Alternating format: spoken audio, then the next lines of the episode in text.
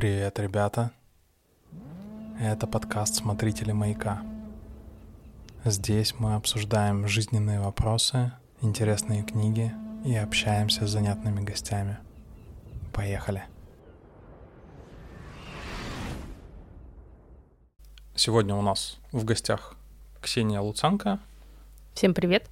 А, психолог, гештальт-терапевт.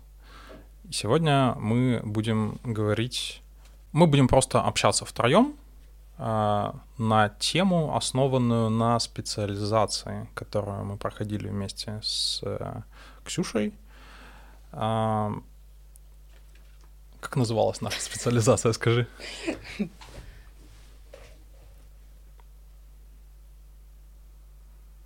Нарушение привязанности. Начнем мы с э, типов привязанностей, которые формируются у нас уже как у взрослых. Давай, может, расскажем, что такое привязанность вообще? Да, давай. А, ну, на специализации мы выяснили, что привязанность — это важнейшая потребность наравне с э, приемом пищи, сном. А, без этой привязанности э, ребенок умирает. И, возможно, слышали про... Э, это были даже не эксперименты, это был опыт в детских домах, когда младенцы начали массово умирать э, из-за того, что их не трогали, э, просто кормили, переодевали, ну, то есть обеспечивали какие-то базовые потребности, но не потребности... было тактильного контакта. Ну, был минимальный, да, но привязанности не формировались, ага. и младенцы просто умирали. А, и вот с этого момента началось исследование, а, что же такое происходит между мамой и ребенком, а, какая такая невидимая нить их соединяет настолько важная, что ребенок без нее не выживает. Ага. Угу. И там был какой-то эксперимент, да, связанный с детьми и тем, как они ведут себя, когда мама выходит из комнаты, насколько я помню, да? Э, да, вообще начал исследовать все это Болби, э, такой исследователь. Э, он организовал целую группу исследователей, которые изучали особенности привязанности, как это все организуется. И в его группу исследований входила Эйнсворт Мария. Она достаточно скептически относилась к этим идеям, Э, но, тем не менее, именно она придумала такой эксперимент, который назывался «Незнакомая ситуация». Э, сама суть эксперимента заключалась в том, что мама с ребенком приходит в незнакомое место и там проводят э, несколько стадий этого эксперимента. На первой стадии ребенок остается вместе с мамой, потом он остается с незнакомкой, и потом остается один. За этим наблюдали, тщательно все записывали. Было исследовано в целом 120 пар, э, детки возраста от э, полутора месяцев до двух, ой, полутора лет до двух лет. И э, на базе этого эксперимента она выделила привязанности, она выделила их в две большие группы. Надежная привязанность и ненадежная. Вот мы с вами будем говорить про ненадежные привязанности, э, потому что надежной, в надежной привязанности все хорошо. Слушай, а что происходило с детьми-то в эксперименте? Э, дети очень по-разному себя вели, и вот на базе этих реакций как раз были выделены э, типы привязанностей. То есть как они реагируют на маму. Там множество реакций было выделено как они реагируют на маму, отделяются ли они от мамы, могут ли они исследовать то, что в комнате, как они реагируют на незнакомую женщину, как они реагируют, когда они остаются одни. И как? Э, очень по-разному. Ну, э, как, собственно, что происходит? Вот когда в чем э, основная разница между тем, когда ребенок с мамой, когда он с незнакомой женщиной, когда он один, что у него меняется его поведении. И вот была разница как раз э, в типах привязанности, то есть если прям рассказывать про типы привязанности, дети себя вели по-разному. А, если это был избегающий, например, тип привязанности, то ребенок э, как-то дистанционно с мамой находился, он не реагировал особо на ее отсутствие, на присутствие и э, реакции, которыми он э, там, реагировал на маму и на незнакомую женщину, были примерно одинаковые. При этом он исследовал комнату и как-то вполне спокойно себя чувствовал. Э, если говорить о тревожно-амбивалентной привязанности, то здесь дети, они двумя руками держались за маму. Э, если мама уходила, то они очень остро реагировали, э, пытались ну, как-то уровень стресса у них был настолько велик, что они не могли ничего исследовать, пока мама не возвращалась. Угу. Это тот тип реакции, который еще называют цепляющийся. Да. Соответственно, он подразумевает, исходя из названия, то, что ребенок прям очень сильно зависит от мамы и вцепляется в нее, и ему очень хреново, когда она физически отсутствует рядом с ним. Да, и немножко позже выделили еще одну привязанность, э, э, еще один тип привязанности.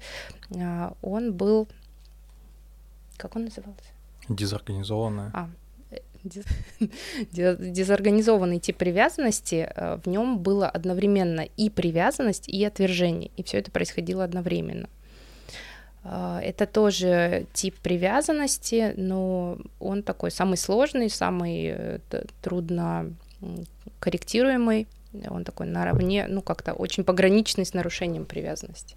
А приведи пример. Это, насколько я помню, вот на примере заключалось в том, что когда мама после отсутствия появлялась, ребенок сначала бежал к ней, э, а потом останавливался и то ли начинал отдаляться, то ли плакал, ну, в общем, не приближался к ней до конца.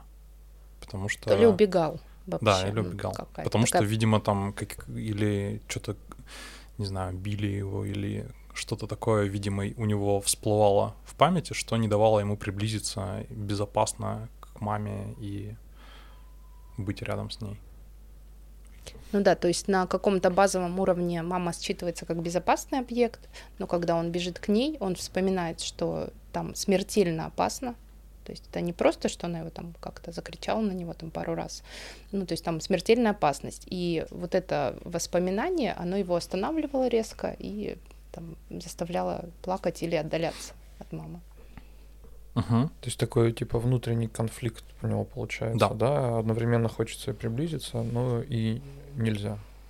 Да, это вот ключевой момент, то, что остальные более или менее такие понятные. Определившиеся и... со своими реакциями. Да, да, да. Не очень внутренне противоречивые, а это именно вот про внутреннее противоречие. И обычно, когда а, мы говорим про людей с самыми большими проблемами в отношениях это вот из дезорганизованной привязанности. И давай попробуем еще немножко сейчас подвести. Это вот было про детей, а теперь сейчас подведем немножко э, общий итог про эти четыре типа привязанности у взрослых, уже у взрослых. То есть как это выглядит у взрослых. Э, надежный тип привязанности э, он исходит из предпосылки, что я хороший и мир хороший. То есть со мной все нормально, с тобой все нормально в отношениях, да. У таких людей все э, нормально с границами, с избирательностью, с уровнем какой-то нормальной агрессии для того, чтобы там свои границы отстаивать. А, такое встречается не очень часто. Второй тип, который был цепляющийся, который называется еще тревожно-амбивалентный, это про э, настрой, что я плохой, а другие хорошие. И это вот как база такая э, для того, чтобы цепляться за других. Это большая потребность в одобрении, низкая самооценка, э, неустойчивый эмоциональный фон, инфантильность некоторая в поступках фиксация на отношениях, ну, что это самая главная ценность и что без отношений, ну, то есть таким людям очень сложно находиться вне отношений, в одиночестве, например. Смертельно опасно практически, как в детстве. Ну да, да, получается так. Как вот в примере с маленьким ребенком, когда мама уходит, а он не может ее отпустить даже там в соседнее помещение. Ну да, и если нарастает напряжение у э, людей с таким типом привязанности, то э, они начинают э, очень требовательно настаивать на ответе от партнера, да, чтобы э, увидеть какую-то положительную реакцию на себя. Ну, то есть они uh-huh. будут его как бы раз за разом пробовать, да, подходить извиняться, например, или подходить э, Э, там, не знаю, задабривать да, вкусняшками. Uh-huh. Ну вот что-то делать, чтобы добиться этого ответа, что все хорошо, э, наши отношения не разрушены. Да, да, да. То есть mm-hmm. постоянно пинговать, так. Да. Вот очень хорошее слово. А также в эту же копилку можно добавить страх отпугнуть людей и, соответственно, поведение, основанное на этом страхе. Ну и а, часто отношения, которые формируются таким типом, это зависимые отношения. И партнер в таких отношениях, как правило, ну, зачастую может чувствовать э, такие чувства, как вина, э, усталость и злость на вот такого партнера, цепляющегося. Ну, и мне кажется, ему немножко душно в отношениях. Угу, да. Закрепощенно, можно сказать. Так, третий у нас был избегающий тип. А, он основан на посыле, что я хороший, а другие плохие. Или эм, тут тоже такая немножко м, двоякость. Это может быть э, не высокая самооценка, а низкая, но которая скрывается и от других, и от самого себя. А, это низкий эмоциональный интеллект, отстраненность и сдержанность в отношении с окружающими, а, нарциссические какие-то проявления. Что такое нарциссические проявления? Это вот что-то про такую большую амбициозность и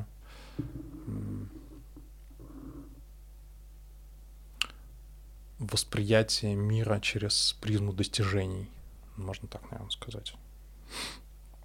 А, это большой дискомфорт, связанный с близостью с окружающими, уклонение от отношений, в принципе, и такое скептическое, может быть, циничное отношение к чужим отношениям. И иллюзия самодостаточности. Вот. Это вот то, чем характеризуется этот тип привязанности.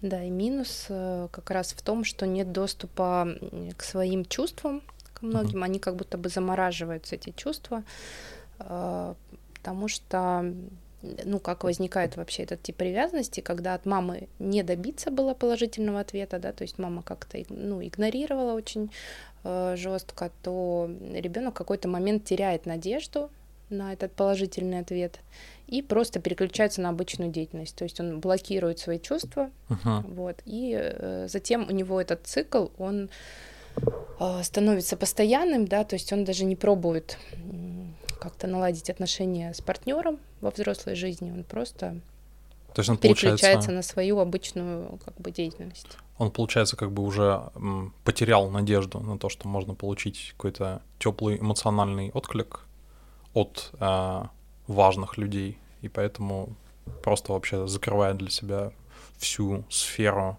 эмоциональной близости. Да.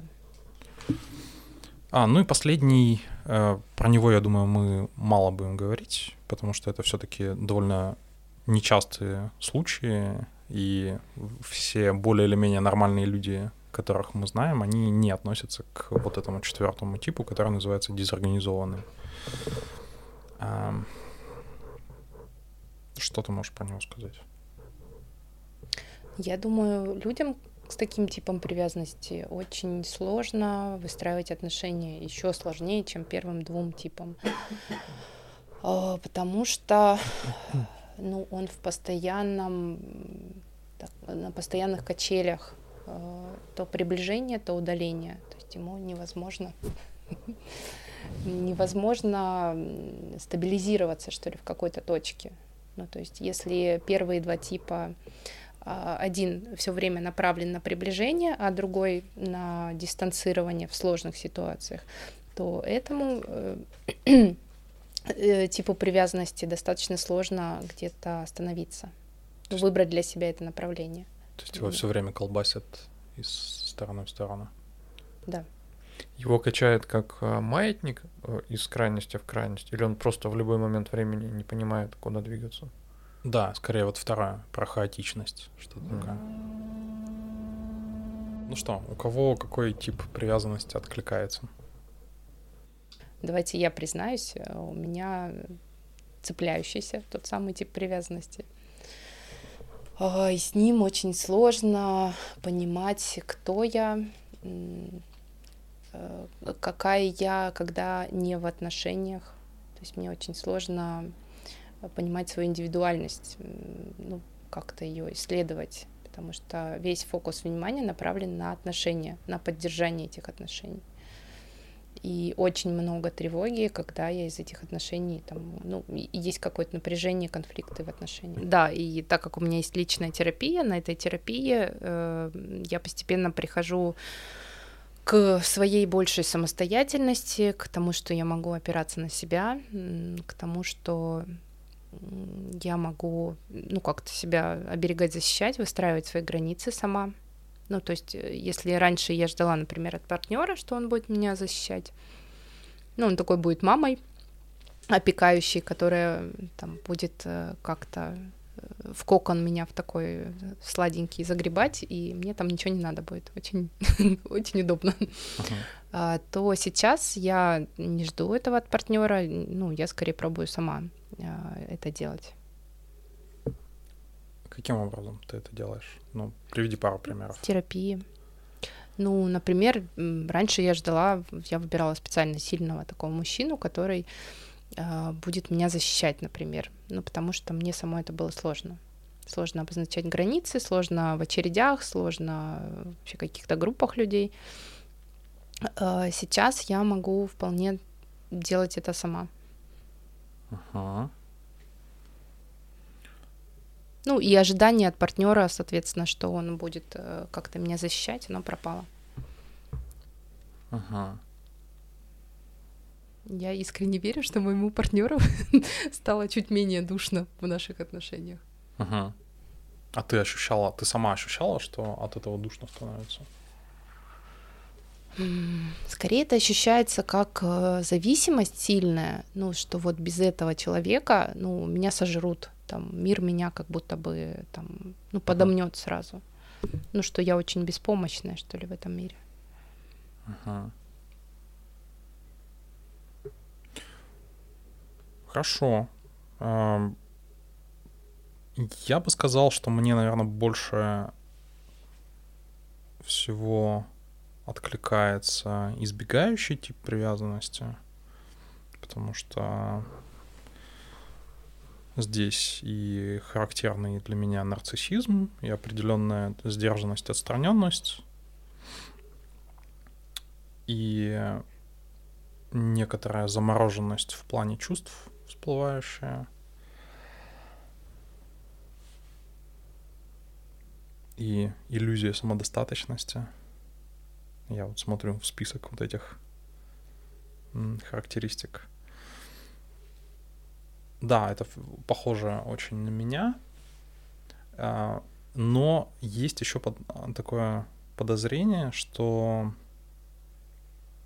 возможно на дальних подступах это именно избегающий тип привязанности, но если а, я вступил уже в какие-то близкие, значимые для меня отношения, то, возможно, я э, становлюсь более цепляющимся. То есть как будто бы вот немножко того, немножко такого типа у меня я обнаруживаю. Сережа, у тебя какой? Я думаю, что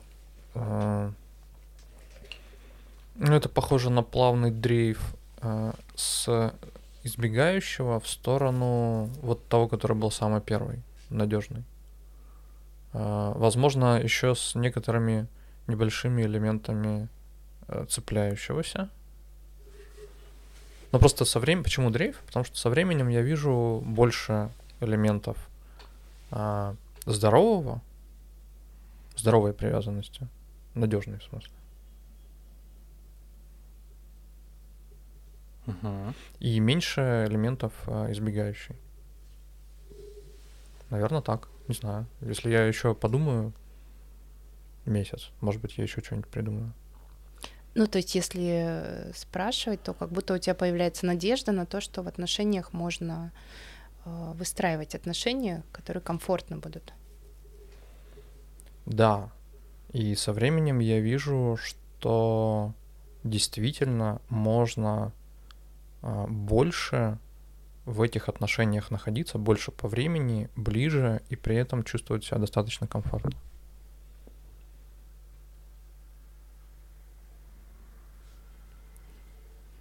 Лайк. Угу.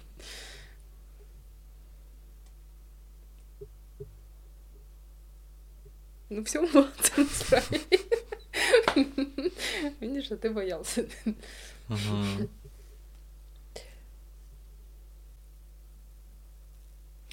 С какими э, тебе вопрос, Ксюша, с какими основными э, препятствиями или проблемами в близких отношениях в последние, допустим, года два-три ты сталкивалась? Но обычно это проблемы как раз э, дистанции и близости, вот, вот этого баланса, поиска баланса. Насколько мы можем быть близки, насколько мы можем решать какие-то проблемы вместе, и насколько мы можем делать это отдельно. А в чем, собственно, была проблема? Разные проблемы. У меня сейчас маленький ребенок. Кстати, да, это то, мой второй вопрос. Как он повлиял на те отношения, которые были у вас с мужем? А, Ну, это очень сильно повлияло, потому что, ну, во-первых, какие-то дискомфортные условия жизни появляются, недосыпы. Ребенок там кричит, плачет, непонятно про что он кричит, плачет на первых порах. Это очень сильный стресс, много страха. А, У нас с мужем очень много кортизола в организме. Ну, то есть тут Что э, такое кортизол? гормон стресса. Вот. А, И, собственно, все проблемы, которые были, они обостряются просто с появлением ребенка. У тебя, а, ты говоришь, а- основа твоей, твоего типа привязанности — это цепляющаяся. Да. А, Скорее всего, с э, появ- появлением ребенка те вещи, которые в типе, в этом типе привязанности тебя не устраивают, вероятно, они могли обостриться. Это так или это неправда? Ну, скорее обострилась моя зависимость, да, потому что я не могу пока на данный момент э, зарабатывать сама деньги, потому что я ухаживаю за малышом, который еще и болеет все время. А, Ну, скорее это обострилось, да, и сейчас это встало остро, потому что э, мой муж устает очень, э, зарабатывая деньги на всю нашу семью, э, и ему требуется поддержка с моей стороны в плане там финансовых вложений. Ну, вот это одна из проблем, кстати, которая всплывает. Ну, то есть, получается, ты, а, исходя из такого более осознанного подхода к своей, к своему цепляющемуся типу привязанности, хочешь, наоборот, несколько больше автономности, да, но ситуация заставляет тебя оставаться в этой зависимости, потому что ты занимаешься ребенком и финансово полностью зависишь. Да, но сейчас ребенок уже немножко постарше, и ну, потихоньку мне удается там налаживать свой рабочий процесс и, и авто, ну, вот получать как раз эту автономию, к которой я стремлюсь. Uh-huh. Для меня на самом деле вот э, как для человека с таким типом привязанности э, это очень страшно. Вот, я, буквально моя тема, с которой я последнее время варюсь, это про то, что страшно становиться взрослым, взрослой. Как это связано? Поясни. Ну, с твоим типом привязанности, как это связано? Смотри, у цепляющегося типа привязанности очень, э, очень много такой инфантильной позиции внутри. Uh-huh. Зависимой, инфантильной, то есть, э, и, ну так, как бы удобно в кавычках зависеть от партнера. Uh-huh. Вот. И э, ты имеешь в виду, что удобно быть такой, ну, немножко маленькой девочкой? Да, а очень тут, удобно. А тут тебе приходится нести ответственность за ребенка или что? А, ну, скорее за себя. За ребенка, как будто это нормально. Ну, это тут нет у меня сложностей. А, но есть сложность в том, чтобы понимать, кто я, чем я хочу заниматься, про свое место, Э, ну вот с рождением ребенка это начало очень остро всплывать. Ну, видимо, с тем, что я хожу на личную терапию. И мне хочется там зарабатывать свои деньги, понимать, чем я хочу заниматься. Ну вот про какую-то индивидуальность понимать. Понятно, нет? Ну, вроде да, только не очень понятно, как это с ребенком связано. В смысле, раньше этого не было, таких мыслей? Или просто сейчас? Э, не особо, потому что ну, не было той глубины терапии, которая сейчас. Ну, первые несколько лет терапии это такая поверхностная достаточно работа. Uh, uh-huh. То есть сейчас я сталкиваюсь с этим страхом, чтобы стать автономной, мне нужно взрослеть. А взрослый человек это какой-то для меня вот очень такой э, пугающий объект. Ну и множество часов моей личной терапии сейчас посвящено тому, э, что это за образ, э, кто такой взрослый для меня, ну как это быть взрослым, как это быть самостоятельной, как это повлияет на мои отношения. То есть ты хочешь двигаться в эту сторону, но это тебя и пугает? Да. А зачем ты хочешь туда двигаться? ну вот э, становится несколько тесная роль вот этой маленькой девочки зависимой. Mm. Она уже перестает устраивать. Ну, в этом становится как-то неуютно, не, не очень уже понятные смыслы. Угу. Ну, я понял. То есть это уже одежка, из которой ты вырастаешь. Да. Угу. Хорошо. Серег, к тебе вопрос. А, как тебе с твоим типом привязанности жилось, живется, ну, какие сложности с этим связаны? Ну, сложность можно сформулировать довольно просто. С одной стороны, вроде бы э, хочется, ну, есть такое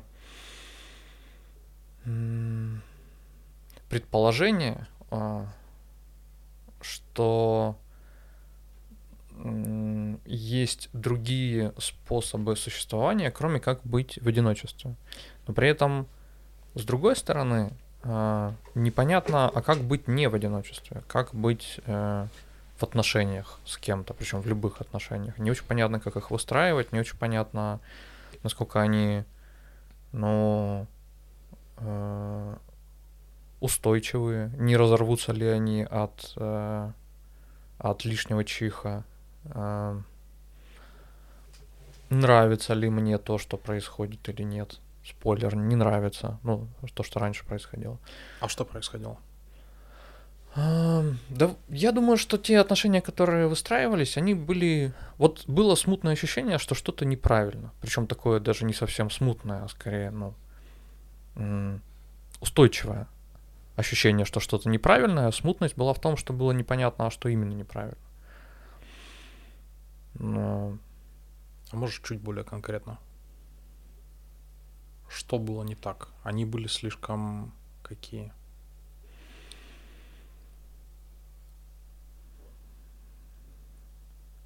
Я думаю, что на а, момент, скажем, лет 5, 7, 10 назад,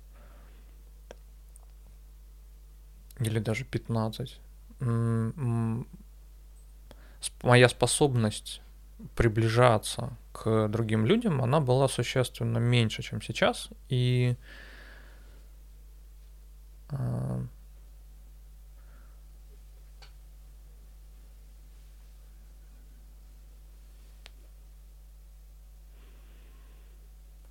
И было что-то похожее на то, о чем мы говорили раньше, вот про тот тип привязанности, который э, одновременно вроде и хочется приблизиться, и вроде как страшно по какой-то причине.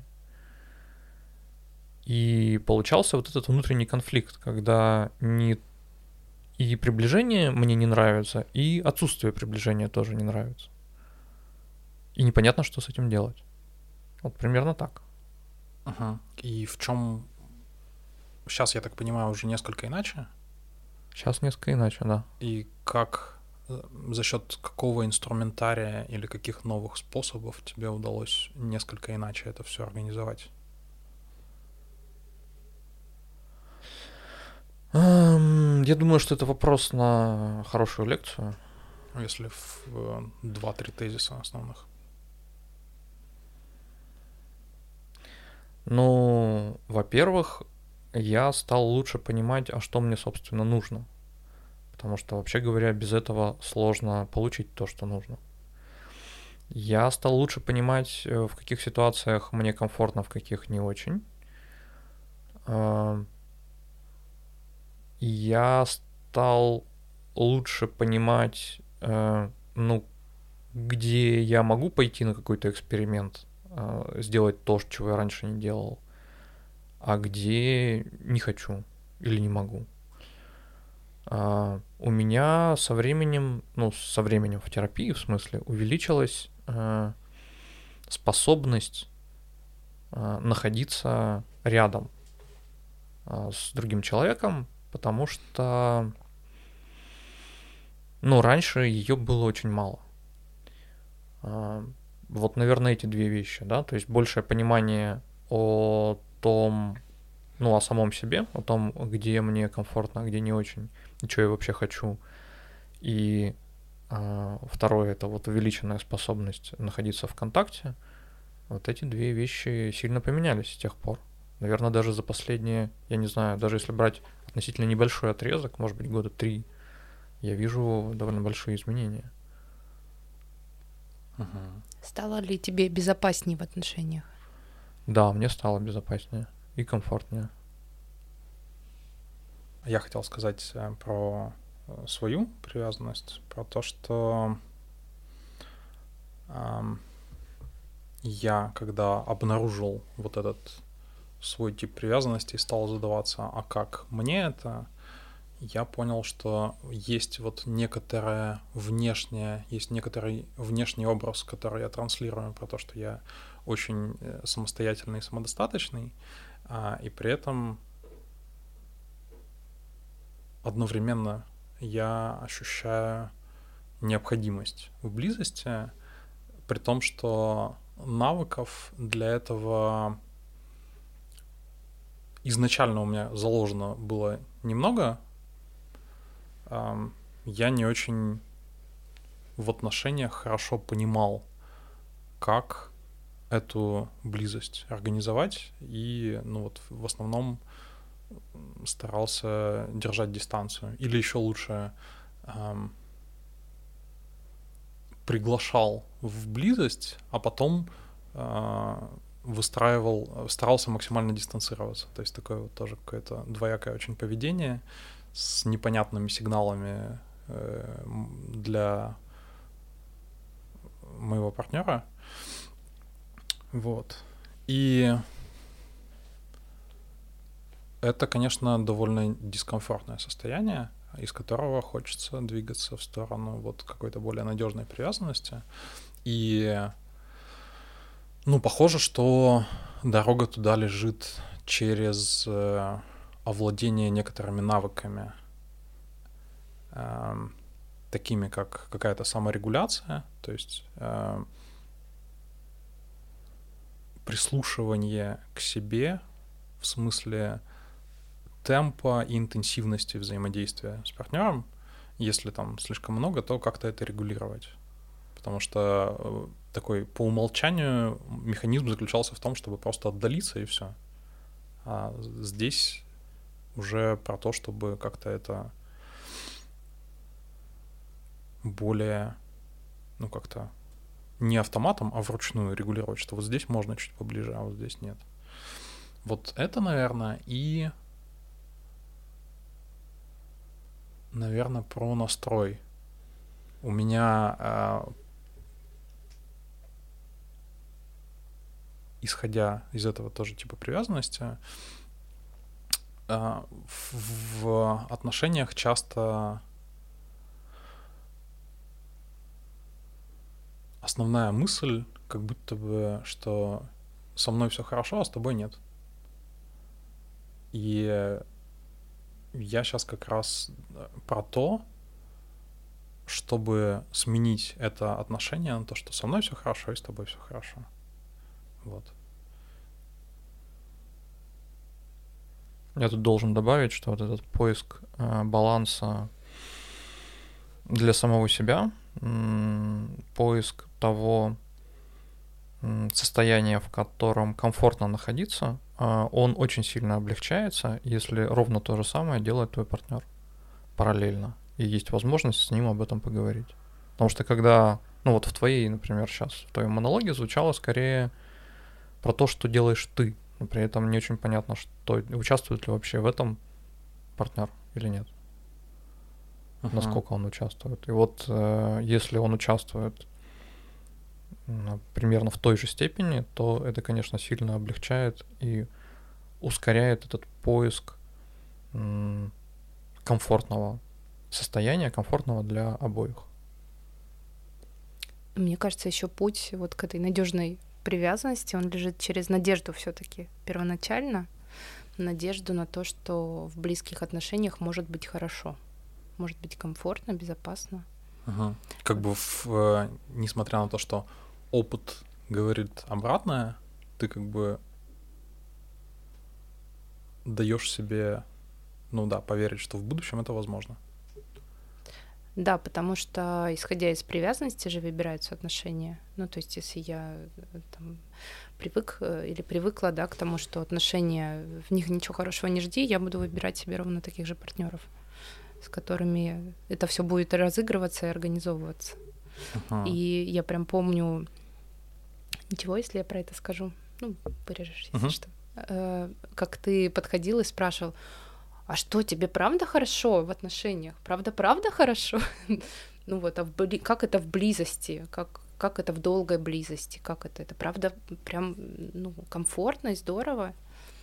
Я на самом деле до сих пор э, таких людей, кто дает понять, что им хорошо в отношениях, я их как-то вылавливаю и спрашиваю, ты, а не пиздишь ли ты?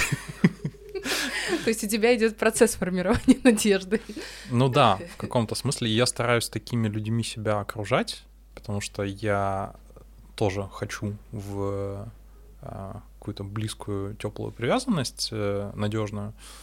Поэтому мне интересно, если у этих людей получается, то как они это делают. Вот. И когда мне такие примеры встречаются, а я такие примеры э, с, с какого-то момента начал замечать, я прям так с интересом к ним приглядываюсь, смотрю, как у них это происходит. Mm-hmm. Вот, чтобы, возможно, какие-то навыки через поведение считать и ими пользоваться уже самому. Ну да, в моем, наверное, типе привязанности надежда на то, что можно быть одной. Комфортно себя чувствовать одной. Uh-huh. Можно. Э, это когда у тебя избегающая привязанность. Когда цепляющейся нет. Ну и на самом деле с избегающей привязанностью мне, например, не очень комфортно быть одному больше, чем нужно. Так что Да, конечно, но любая крайность тут не, не будет комфортной. Но да, забавно, что мы э, с тобой начинаем э, движемся, короче, получается, в противоположных направлениях. Ты стараешься от состояния, когда ты, когда тебе комфортно только в отношениях, э, в сторону одиночества, уединения скорее даже. А я наоборот от э, уединения в сторону отношений. И мне еще пришла такая мысль, что сильно помогает в установлении хороших отношений э, не только надежда на то, что они возможны, а, но и возможность вернуться на какое-то время в то состояние, в котором тебе привычно и комфортно, для того, чтобы спустя какое-то время попробовать еще раз. Ну, то есть пойти на эксперимент, если в моем случае это приближение, в твоем это отдаление. А, этим экспериментом для них силы, в том числе а, придает возможность ну, на какое-то время сделать в этих экспериментах паузу для того, чтобы побыть в том состоянии, которое для тебя привычно и комфортно. Ну, это хорошая мысль, да. Это про то, чтобы как-то безопасно двигаться в нужном направлении. А не так, что если поехала тележка, то все. Не остановить. Да-да-да. Как лавина. Ну и, кстати, личная терапия же тоже сильно помогает. Всегда можно прийти и сказать, Юля, что это за пиздец? Почему э, и какого хуя? И почему? Да, почему? Вот, кстати, наверное, основной вопрос. Какого хуя? А, какого хуя? Это раз. Почему это два? И что делать? Это три. И как меня все достало. Не, кстати, вот такого... Во-первых, это не вопрос. Во-вторых, не- я не помню, чтобы я приходил с таким Это запросом. мое. А. Это запрос. Нет, подожди, это не запрос, это жалоба. Да, нытье. Ну, поныть тоже хорошо. Поныть, как это сложно быть взрослым, поныть, как бесит отношения, потому что в них надо находиться все время. Поныть, как все бесят. Это, мне кажется, хорошее м, место для релаксации. Вот, наверное, поэтому взрослые мужики уходят куда-нибудь на рыбалку на месяц, чтобы не побыть в отношениях. Поныть с рыбками? Просто, по сути, выйти из отношений на какой-то период времени. Кстати, у тебя же муж уезжает, но, правда, не побыть с рыбками, а побыть с кем там, газовиками. Но тоже же, по большому счету, очень похоже на то, что ты говоришь про рыбки. Советуешь всем э, уезжать к газовикам? Нет, он там очень скучает и звонит нам.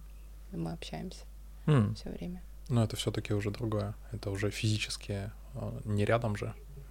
Наверное, это тоже дает какой-то отдых в отношениях. М, Ну вот мне, мне на моем нынешнем этапе э, и типе привязанности мне сложно представить, как можно постоянно жить вместе. То есть, У нас, кстати, у всех, получается, у троих а, очень длинные... Ну, не то, что длинные паузы, скажем так, есть некоторая дистанция в отношениях. У тебя муж работает подолгу, у тебя вообще в другом городе живет э, девушка, а мы просто в разных квартирах живем. Никто из нас не живет круглый год вместе. Да. Это интересно. Еще забыла добавить, что э, теория привязанности очень широко используется в терапии семейных пар. Кстати. Э, и на этом много основано методов, э, как возобнов... ну, восстанавливать, что ли, отношения в паре. ага. Есть такой тип эмоционально фокусированная терапия, и она как раз основана на теории привязанности. А как знание теории привязанности может помочь в отношениях? Ну, например, выяснение э, своих позиций, да, например, если я считаю, э, там, я плохая, мой партнер хороший, а у него наоборот, да, то есть мы будем в этом очень совпадать, и в связи с этим будет э, закручиваться там определенные циклы взаимоотношений, вот, и мы будем попадать в какие-то, может даже слегка садомазохистические отношения, вот, и это важно проявить э, осознавать и э, правда там в терапии менять. Всем спасибо, что слушали наш подкаст. Определяйте, какой у вас тип привязанности, и эта осознанность поможет вам лучше сознавать, что с вами происходит и куда вы хотите двигаться. И пиздуйте уже на терапию. Аминь. Это был подкаст «Смотрители маяка». До встречи.